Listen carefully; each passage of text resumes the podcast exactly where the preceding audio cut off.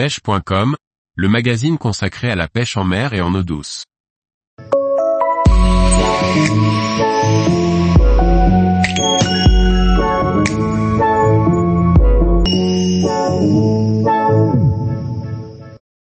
Pourquoi pratiquer le marquage électronique des thons rouges? Par Guillaume Fourier. Le marquage électronique, appelé également tagage, permet de suivre les mouvements des poissons pour mieux les connaître. Le thon rouge fait l'objet de suivi depuis plusieurs années au niveau mondial. Quand la science fait appel à des pêcheurs sportifs pour améliorer les connaissances du thon rouge, Tunus tinus, la synergie est parfaite. Quelle meilleure méthode qu'une pêche à la ligne pour mettre au sec rapidement et dans de bonnes conditions un thon rouge en vue de poser un tag électronique afin de suivre ses mouvements.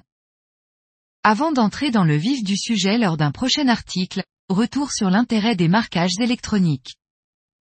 Il s'agit d'une balise électronique. Cette dernière est insérée sur le dos du poisson, elle enregistre ses déplacements pendant une durée allant jusqu'à 10 mois. Lorsque la batterie atteint un niveau trop bas, la balise se détache et remonte en surface pour capter les satellites et émettre les données enregistrées via le système Argos. Ce système collecte des données dédiées à l'étude et à la protection de l'environnement ainsi qu'à la sécurité maritime. Les données sont alors reçues par les scientifiques, en l'occurrence ici l'Ifremer, qui retrace le parcours effectué par le poisson étudié depuis la pose du tag jusqu'à la remontée de ce dernier en surface. Parmi les données, on trouve aussi la température de l'eau, la pression, donc la profondeur à laquelle descend le poisson, ou encore la lumière, qui donne une donnée sur la localisation.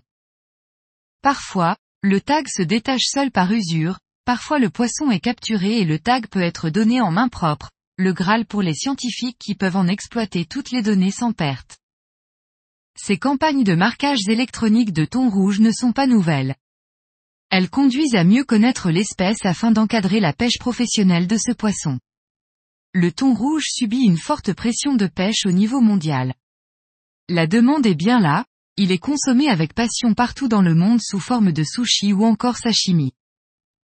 Grâce à ces études, la CICTA, Commission internationale pour la conservation des tonidés de l'Atlantique, ICAT en anglais, rédige des avis scientifiques pour mieux gérer les stocks.